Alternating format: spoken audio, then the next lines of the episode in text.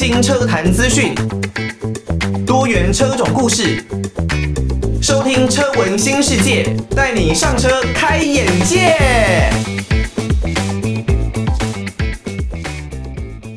晚上的一点过十分，各位听众朋友，晚上好，欢迎大家收听车闻新世界，带你上车开眼界。那车闻新世界呢，是主持人我艾格所自制的一个全新的关于交通工具的节目。我们的节目呢，不管是针对汽车、机车，甚至啊是自行车，都是我很有兴趣的一个部分，都可以呢在节目上哦多多的跟大家来进行分享。当然呢，如果大家对于我们的节目有任何的建议，或是呢你有自己的故事想要来跟艾格分享的话，都可以选择用寄信的方式哦，寄到台北北门邮政一千七百号信箱。台北北门邮政一千七百号信箱。如果呢你不想透过实体寄信哦，可以选择用 email 的方式，l i l i 三二九 at m s 四五点 h i n e t 点 n e t，l i l i 三二九 at m s 四五点 h i n e t 点 n e t。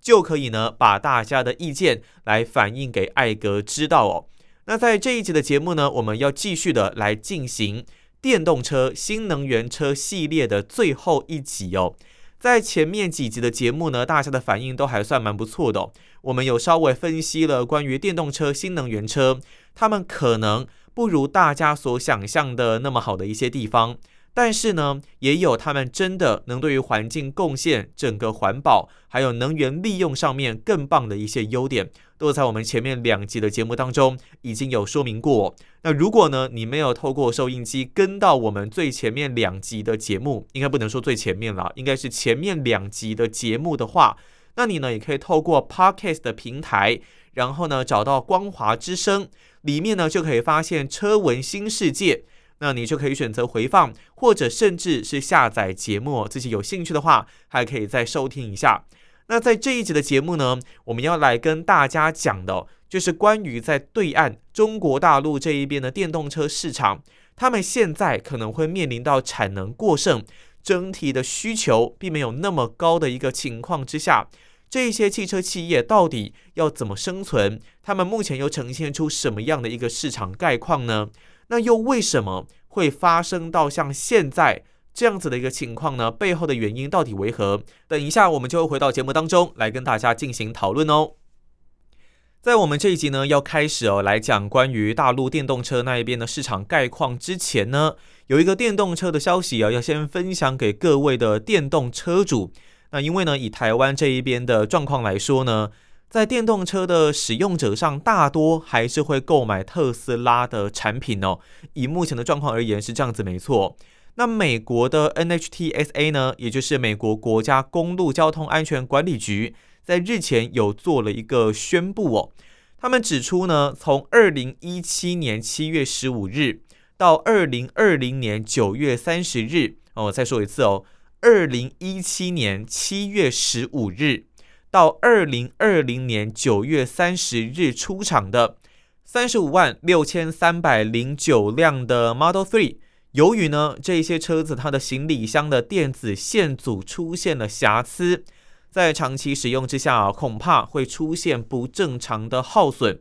这会有什么影响呢？可能会造成车辆后方的摄影镜头没有办法有效的来传递讯号，在比较极端的状况之下。可能会使得车内的多媒体资讯系统出现画面闪烁的故障状况。因为这种画面闪烁的故障状况哦，我们也知道特斯拉呢主要是以一台 iPad 来控制整辆车的行车系统。如果呢这个多媒体资讯呢出现闪烁的一个故障状况，有没有可能对于整个车辆的行车安全造成影响？这种程度啊是不一致的。那官方单位也没有办法说得准。所以呢，在美国国家交通安全管理局这一方面呢，就有发出了召回的通知哦。那除了 Model 3之外，还有另外一款召回的车款是 Model S。这一款 Model S 的召回呢，是因为二零一四年九月十六日到二零二零年十二月二十三日。再说一次哦，二零一四年九月十六日到二零二零年十二月二十三日。出厂的十一万九千零九辆的新车，在前行李箱的锁扣上也出现了瑕疵哦，所以呢，这两款车都是发生在行李箱的一个问题哦，没有办法确实达到上锁的效果。如果呢，它没有办法好好的上锁，在你高速行驶的时候，可能会让你的行李箱盖松脱来弹起，然后呢，遮挡你的一个驾驶视野。也就是说，你开车开到一半，整个前面的行李箱，以我们燃油车来说呢，就是你的引擎盖突然掀起来，然后呢，就直接挡住你的行车视野啊。那如果它断掉，可能也会对你的挡风玻璃造成影响。所以呢，这个整体的行车安全也是受到严重的一个破坏的。为了维护消费者权益呢，也发出了一样的召回通知。当然，比较可信的是哦，目前呢，这两项的故障，这两项的瑕疵状况。在北美市场还没有造成任何的人员伤亡或是意外事故的发生。不过呢，这个召回会不会只限于美国当地？在台湾或是全球的其他市场，会不会有类似的动作，或是有其他的影响？这都还有待进一步的资讯确认。那一旦有任何的最新消息呢，我们都会在车闻新世界当中来跟大家做一个宣布。当然，以特斯拉这一家公司来说，他们其实一直以来呢。都说他们是一间新能源公司，并不是一间汽车制造公司哦。我也蛮认同他们这样子的说法的。所以呢，他们制造出来的车子哦，说实在，当然节能减碳这一点是真的很令人激赏。那他们的能源使用电池的进步，大家也都是看在眼里。不过呢，真的是诚心建议特斯拉，如果他们愿意改善、愿意听的话。这个车子的组装品质，我觉得真的是有进步的一个必要。因为呢，开过朋友的，像是特斯拉这个 Model S 啦，然后还有 Model X 啦，另外 Model 3也是有的。他们不管是哪一款的车型，在整个车子的组装上，公差上面都是不太一致的。我觉得这看起来感觉真的不太开心哦。那尤其呢，台湾有蛮多的车主啊，他们在下定了特斯拉之后，刚拿到车。就发现车子有很严重的公差，比方说右前门跟右后门之间的空隙，跟左前门和左后门之间的空隙落差是会非常大的。这样子的一个空隙，我觉得很多的车主可能都没有办法接受。那另外呢，我有一个朋友，他买了 Model 3之后，哦，马上很开心啊，非常的兴奋，然后想要到山路上去跑一跑。哇，开车在山路上开到一半。后面呢，后方 B 柱跟 C 柱，他们上方有一个塑胶板，竟然就直接在他开车开到一半的时候，新车哦，结果就脱落，哐啷，哇，直接掉下来，掉到座位上，他整个人吓了一大跳啊，想说车子是发生了什么问题。当然，有没有可能是他操驾的比较激烈，导致这样子的结果就不得而知啦。他自己当然是说还好，但是呢，也凸显出来这个特斯拉的组装品质，在整个车辆的使用上面。确实是会让大家比较胆战心惊的。那有一些人呢，可能嗯车子不止一辆，所以呢就并没有那么的在意。但是有一些人可能就是要拿来当做家庭里面的唯一用车。如果在用车的过程当中呢，因为这一些组装品质的差异而产生哪一些意外的话，程度低的可能就只是心情受到影响。但如果比较严重的话，哇，那如果真的发生什么样子的意外，真的没有人能够承受得起哦。所以呢，还是希望无论如何，虽然特斯拉是新能源公司，但还是期待他们在未来车子的组装品质可以更加的进步。好，在说完了特斯拉的一个召回的讯息之后呢，接下来就要准备进入到我们今天的主题，关于呢中国大陆他们的电动车、新能源车泡沫化的一个影响。到底是怎么来发生的？哦，这个标题呢，我觉得是相当的惊人哦。中国大陆啊，电动车跟新能源车的泡沫化，造成他们的产能已经是过剩十九倍了哦，过剩十九倍，这是非常可怕的一个阶段哦。那当然，众所皆知啦，全世界在目前的一个情况。电动车跟新能源车都是未来的一个指标，所以呢，也有越来越多的公司会加入到这样子电动车、新能源车的战场之中。在竞争相当激烈的中国大陆呢，自然也不意外哦。那中国的工信部长萧亚庆在去年九月份的时候啊，其实就有一番言论说，目前中国的电动车制造商已经是有过多的一个情况，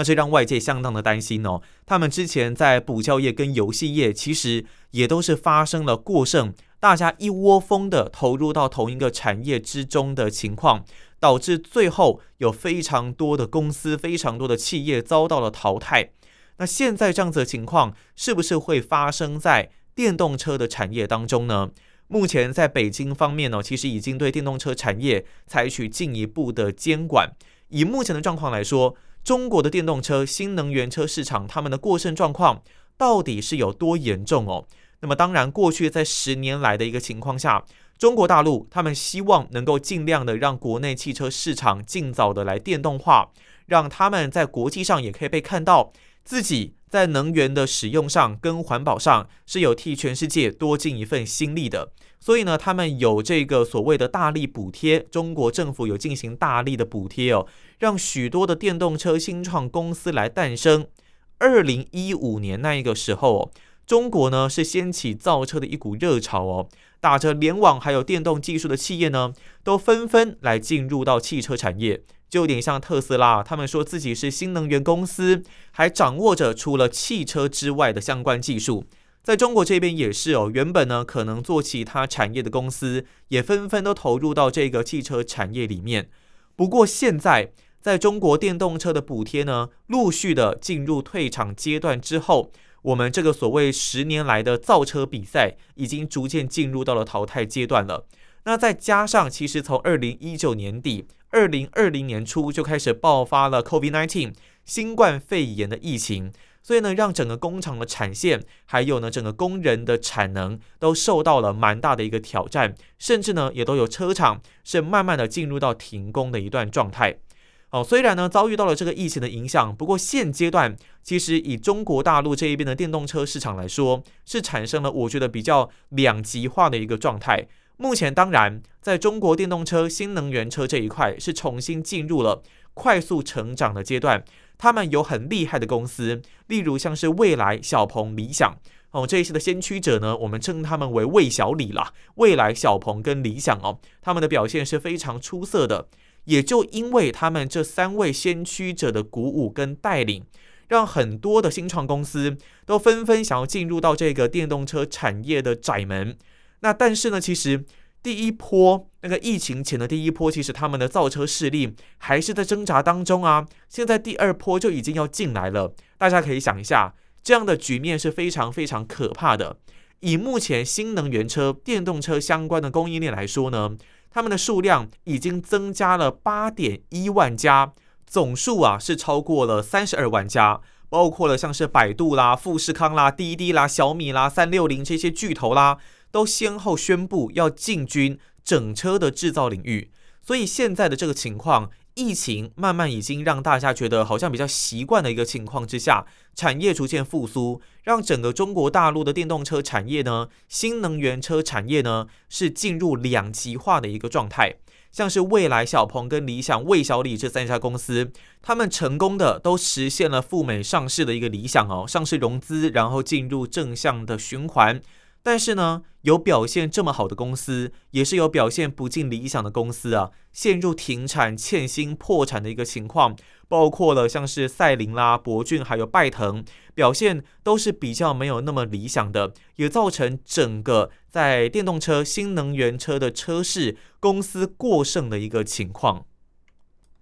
不过，如果市场够大的话，说实在。这一些新创公司这么大量的投入，应该也不会有太大的问题呀。他们如果在进入之前能够掌握好自己的技术，做好市场评估，应该整体的状况就不会太多才对。他们到底面临到哪一些的问题呢？首先呢，就是投入到电动车、新能源车市场的新创公司非常非常多，这我们前面其实有讲到，但是他们真的有实力。真的能够凭一己之力来制造出一整台车的公司，其实非常非常的少，这会让我们觉得非常的奇怪哦。诶，你既然要投入到汽车市场，你怎么会没有先具备好你制造出一整辆车的能力呢？有可能问题就出在自我能力的评估上面。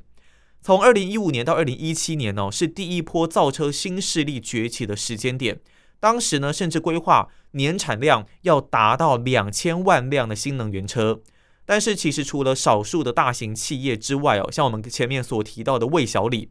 多数的新创公司呢，他们根本就没有能力来制造到量产的一个阶段，走到量产的一个阶段了。在二零一九年初的时候，包括了电动车在内。中国大概有六百三十五家公司在生产新能源汽车，六百三十五家哦。但是呢，到了二零二一年底，大概就只有八十家的公司能够实际造出车辆来给大家做展示。哦，六百三十五家的公司当中，竟然只有八十家的公司能够实际把车子给做出来，这真的从看到现在啦，就觉得应该是自我能力评估的一个问题，或是原本可能想要透过跟其他产线、跟其他公司进行合作，但是最后却是不如预期的哦。我们来举个例子哦，以拜腾为例好了。四年前呢，拜腾汽车南京工厂才风光的开工哦，但是呢，在烧光了八十四亿人民币之后，拜腾还是没有办法造出一辆的量产车，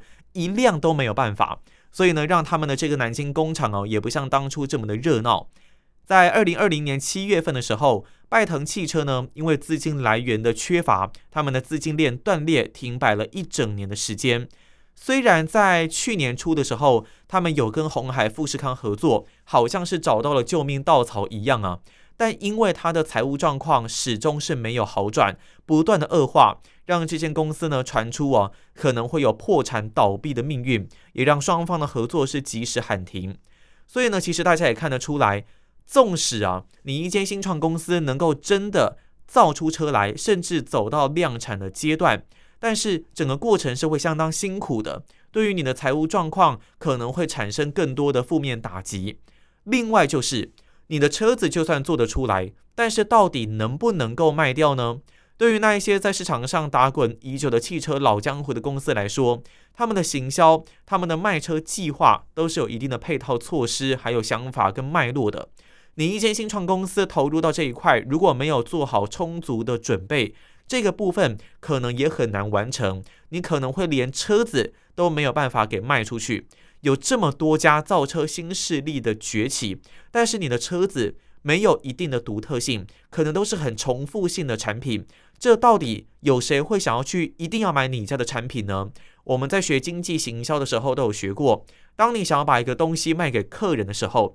你必须要问问自己，为什么客人一定要买你们的产品？所以现在就变成一个供需失衡的一个情况，产销严重的失衡了。很多的新创车企呢，根本还没有走到量产。那就算你走到量产呢，销售量更是惨不忍睹啊。像是博骏啦、知豆啦、时空啦这些多家的新创公司，在二零二零年的销售量，甚至是完全挂零的一个状态。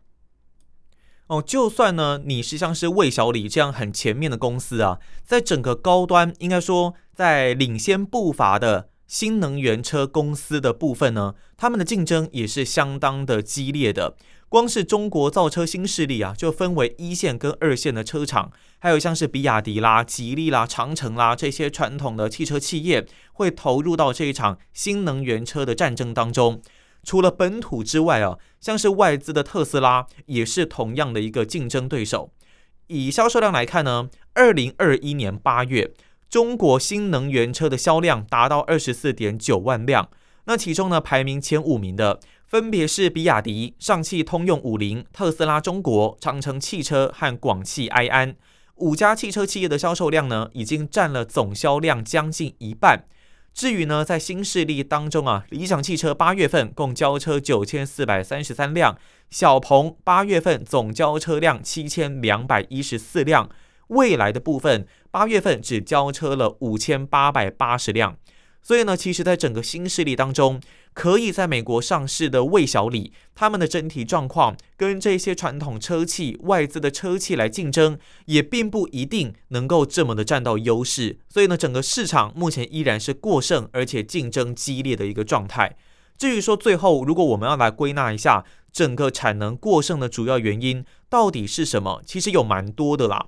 首先呢，当然是大多数的造车新势力。在你还没有产品的时候，就已经来建厂布局产能了。那当然我们会说，你一定要布局啊，你一定要建厂才能够有产能啊，是没错。但是最终我们看到的结果是，他们布了太多太多的产能，最终呢造成产能闲置。有许多地方政府啊，他们在当初这些新创公司设厂之前，就急着提供太多的优惠，盲目的求快，但是少了监督，没有监管他们的这些品质是如何的去施作，然后他们的车子是怎么制造出来的，当初并没有一个很好的监管机制。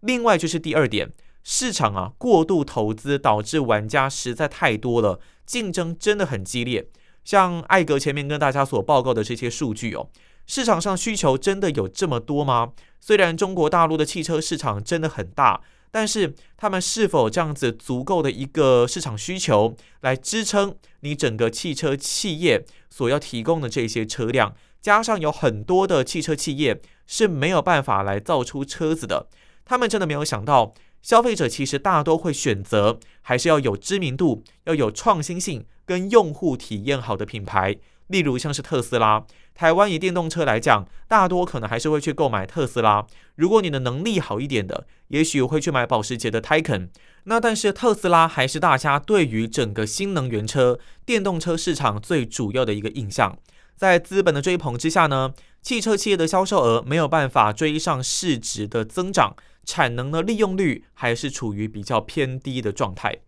最后就是造车呢，不只是需要资金跟时间。更是需要核心的技术，有很多的新创品牌哦，他们可能根本就没有掌握什么核心技术，而是跟着大家一窝蜂的稍微掌握到一点皮毛，就投入到整个市场。那如果你的品牌呢，因为这样而没有竞争力，你就自然是很难在市场上面立足的。所以，我们不管是做任何的创业，还是做任何的品牌行销，都还是必须要掌握技术本质，才是最主要的一个核心价值哦。最后呢，就是科技新势力涌入造车。前面我们所说啊，其实有很多的企业，它本身并不是汽车本业的制造业，而是可能在其他产业的佼佼者。但因为未来在新能源的使用，在电动车的利用率上面是相当高的，所以他们也决定要投入到这个造车的产业当中。他们拥有充足的现金流跟客户的生态数据，但是欠缺了生产的工艺，还有上下游的供应链哦。所以呢，业内人士也说了，在中国大陆这一边的电动车产业呢，论他们的本质，其实并不是产能过剩，而是落后产能过剩。也就是说，技术不到位的，没有办法行销的，卖不出车子的这些公司，实在是太多了。第一批的造车新势力呢，虽然烧了钱。但这些钱只烧出了一堆没有意义的一个落后产能。那接下来进场的第二批，努力的要来摆脱所谓的烧钱模式，已经不会再先画大饼，动不动就喊出百亿人民币这样子的投资。但是他后来才进来，所以呢，相对的也面临更加激烈的一个竞争环境。